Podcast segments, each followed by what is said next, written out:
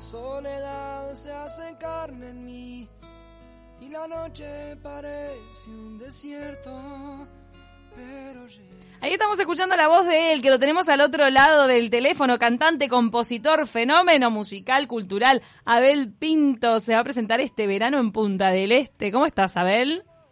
Muy bien, muchas gracias, buen día. Muchas gracias por estar en contacto con nosotras. Bueno, estás volviendo a presentarte en Uruguay el próximo 10 de enero, en esta ocasión en Punta del Este y en el marco de una gira de verano que te va a llevar a recorrer varios escenarios de la región.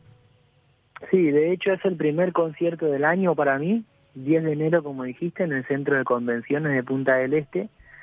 Eh, vamos a hacer un concierto, va a ser el único concierto propio, porque el resto de los recitales que voy a brindar desde todo el mes de enero y febrero eh, son participaciones en festivales de música folclórica y popular, que siempre son muy amables en invitarme. De hecho, el 11 de enero voy a estar en el Festival de Andresito. Ah, eh, Te decía, el 10 de enero voy a estar ahí en, Punta del Este, va a ser el único concierto propio, va a ser el concierto seguramente más, entre comillas, pop de, la gira, porque en los conciertos propios suelo hacer un, recorrido por las canciones más populares de, toda mi carrera. Y, luego en el Festival Andresito vamos a hacer un concierto completamente distinto porque sabemos que el público de Uruguay viaja mucho y siendo que no vamos tan seguido, cuando vamos aprovecha para acompañarnos en todos los recitales. Así que voy a estar ahí de visita en los primeros dos conciertos del año, van a ser en Uruguay y eso me pone muy contento. Eso te iba a decir que seguramente hay gente que va a ir al de Punta del Este y después se va a Andresito. lugar soñado además. Teniendo esta posibilidad. Aparte, Abel, este, empezás esta gira, bueno, en Uruguay, que es un honor para nosotros, teniendo allí casi prontito en el horno un nuevo disco que vas a estar presentando en mayo. Eh, en, ¿Eso hace que en los conciertos estés presentando también varios temas de, esta, de este nuevo material discográfico? No, no, no porque eh, nosotros estamos todavía trabajando en la producción del disco y en la grabación. De hecho, yo voy a terminar de grabar el disco en el mes de marzo. Ah. Eh, entonces, para que se edite en mayo. Entonces, la intención de este concierto de Punta del Este es reencontrarnos. Es como volver a hacer base y, tocar eh, para un público que siempre es muy cariñoso conmigo y que no, no queremos que pase tanto tiempo en en encontrarnos, ¿verdad? Porque nos llevó muchos años construir esta relación, entonces aun, eh, aún en las épocas en las que no estoy presentando un disco, me gusta siempre llegar a Uruguay, aunque sea en una ocasión, y, y, lograr el encuentro con el público, ¿no? Y que podamos volver a compartir música. En este caso, como te decía, vamos a compartir un repaso de toda mi carrera, van a ser dos horas de concierto con las canciones que, hemos compartido durante muchos años y que compartimos hace muchos años. Mm. Este, las, probablemente las más populares de mi, de mi carrera o de mi relación incluso con el público de Uruguay. Luego en el mes de mayo se va a editar el disco nuevo y entonces dentro del 2020 voy a regresar a Uruguay para, para presentar sí entonces un concierto con todas las canciones de lo que vaya a ser el disco nuevo más las canciones que siempre queremos compartir en vivo de una u otra manera. También tengo la ilusión de poder recorrer el interior del país, no solamente tocar en Montevideo, que, que siempre es como lo más habitual. eh, así que estamos armando ahí algo especial para Uruguay porque siempre lo merece. Qué lindo. las canciones nuevas vendrán en la segunda visita del 2020, que seguramente será en la segunda mitad del año. Qué bueno que tenemos tantas visitas en, en vista. Contanos, eh, este fin de año, ¿te agarra para el lado del balance como a mucha gente? Porque 2019 fue un año fuerte para vos. O sea, llenaste tres Movistar Arena, cada uno con 15.000 personas, ¿no? Con tres conciertos sinfónicos. Y eso es solamente una de las tantas cosas que lograste en 2019. Sí, bueno, viste, como dijiste vos, a todos nos nos ocupa un poco sobre el final del año hacer algún tipo de balance. Eh, bueno, de alguna forma eh, revalorizar todo lo que vivimos y que nos hizo bien, eh, repasar los momentos más duros y poder seguir sacando en limpio las enseñanzas y justamente los aprendizajes. También repasando la lista de cosas que prometimos el primero de enero y que, después quedaron por el camino. da, contanos qué prometiste, qué prometiste que te reís, dale. eh, hecho, este año me había propuesto terminar el colegio secundario y no pude hacerlo y me había propuesto comenzar a, estudiar inglés con, con un poco más de intensidad y tampoco lo pude hacer, pero el colegio secundario ya, ya estoy ahora cursando y haciendo trabajos prácticos y cosas para ojalá concluirlo el año próximo. Bueno, pero ya te, pusiste las pilas, o sea, un poco lo atendiste ese punto. me puse, me puse. Pero viste que uno siempre a, a principio de año dice, bueno, voy a aflojar con qué sé yo, voy a aflojar con las harinas y resulta que después es el año que más pizzas come, ¿viste? Es una...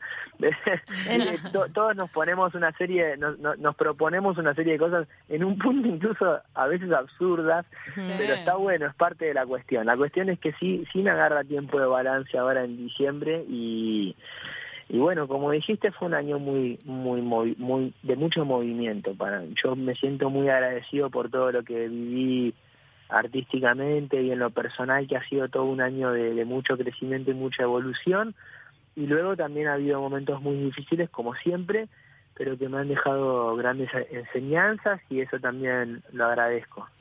Abel, vos sos un artista muy conocido por, por la paz que transmitís desde el escenario, sea cual sea la situación, la cantidad de gente.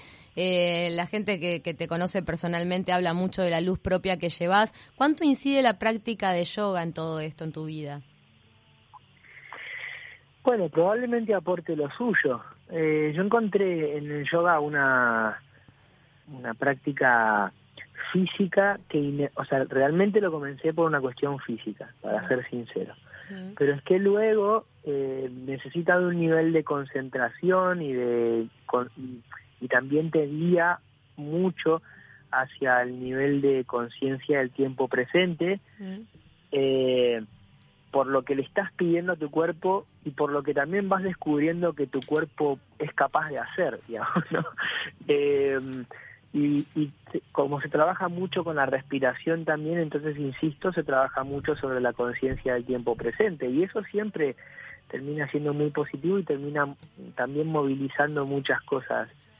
Eh, eso te hace que seguramente aporte lo suyo. Yo, yo no no pudiera, no podría yo asegurar que la tranquilidad a la que apunto y que trato de alcanzar cada día, independientemente de las situaciones, tenga que ver 100% con practicar el yoga o practicar X o, o, tal cosa, pero seguramente aporte lo suyo y es una práctica muy agradable verdaderamente. Bien, y eso eh, colabora con que este balance de fin de año de repente sea un poquito más en saldo cero, ¿no? De ir haciéndolo constantemente este, a lo largo de los días y de la vida y no tanto dejar para fin de año las promesas y, y un poco la retrospectiva.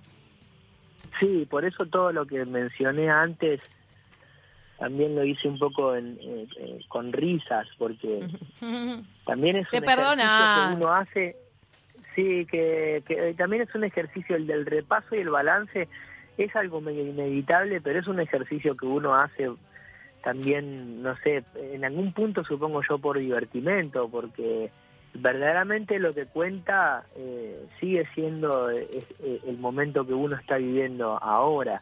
Mm. insisto, vale mucho la pena valorizar y poner en, alta estima todo lo, lo, que a uno le haya hecho sentir bien durante el año y también es muy importante repasar lo que uno haya percibido como errores o como problemas o como situaciones graves o difíciles para poder sacar una enseñanza de todo eso que siempre ayuda mucho. Pero al final, como este tiempo que estamos viviendo en este mismo momento y tener conciencia justamente de cada acto para, para que eso genere luego lo futuro, bueno, eso es verdaderamente lo que importa, me parece a mí. Y las, las cosas como la práctica de yoga ayudan mucho a eso, pero muchas otras cosas también, estudiar con conciencia mm. y con concentración, o hacer cualquier cosa verdaderamente, con concentración, y que no se nos pase por el costado, este, ayuda mucho a eso. Tal cual, eso. de lo que estamos viviendo. Tan trillado, pero tan cierto de vivir el presente. Abel, has hecho llorar a mucha gente en tus recitales, con tus discos, con tus temas. No sé cómo tomar eso que estás diciendo. ¿Cuál es, como quieras, pero es la realidad.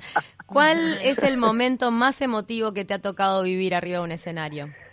Bueno, muchos. Es que para mí el escenario es un momento muy catar, muy catárquico.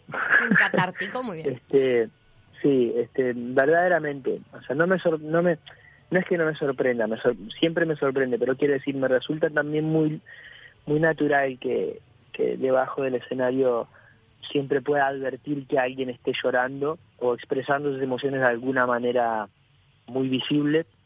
Pero alguna vez te ganó la emoción arriba del escenario, decir tengo de quebrarte y frenar un buen rato. Sí. Tiene que respirar De hecho, a tal punto de que hay una canción que se llama El Mar y mm. otra canción que se llama Una Razón, mm. que me ayudaron a atravesar momentos personales muy, bueno, muy duros. Y cada vez que canté esas dos canciones durante toda una gira, que fue la gira, la última gira con la que visité Uruguay que toqué en el Antel, este, se llamaba, se llamó La Familia Festeja Fuerte. Y en ese concierto, antes de esas dos canciones, este, yo le hacía saber al público que existía la posibilidad de que tuviera que hacerlos cantar o que tuviera que detener la canción, porque eran dos canciones que en ese momento eh, me estaban afectando mucho eh, a nivel emocional y me estaban ayudando a sanar y a curar muchas cosas. Entonces es, es inevitable para mí este, de repente, por ejemplo, llorar de la emoción o de estar sacando algo desde algún lugar de mí. Y me lo permito em, y lo disfruto mucho. Y me siento también muy contenido y muy acompañado. Entonces luego si a mí me pasa. Este, es lógico también que pueda pasarle a alguien ahí debajo del escenario, porque a mí me encanta invitar al público a que cada uno viva el concierto como realmente lo necesite, porque estamos ahí porque estamos disfrutando de la música. Yo entiendo que están yendo a verme y a escucharme a mí porque les guste mi forma de escribir o de hacer o de cantar canciones, ok. Pero a la raíz de la cuestión estamos ahí todos disfrutando de la música, que tiene una forma de trabajar y de obrar en nosotros verdaderamente mágica, independientemente de quién la, la produzca Sanadora. la Ni hablar, la música nos contiene a todos. Qué lindo, qué lindo lo que contás. Nos están mandando mensajes. Tremendo artista, un grande Abel Pinto es la verdad, flor de artista. Nos manda John del Cerro. Y Abel, una última pregunta para este disco que vas a lanzar en mayo. ¿Se puede esperar alguna fusión con nuevos ritmos que, que no hayas explorado hasta ahora? Sí, eso siempre sucede en mis discos. Mis discos siempre son de, por lo menos hasta el día de hoy, son siempre de de búsqueda porque considero tener mucho más para aprender lo que haya conocido hasta el día de hoy. La música me gusta en todos los géneros, incluso los géneros que voy conociendo en el último tiempo. Eh, trabajé unas canciones, escribimos unas canciones con una artista que se llama Beatriz Luengo.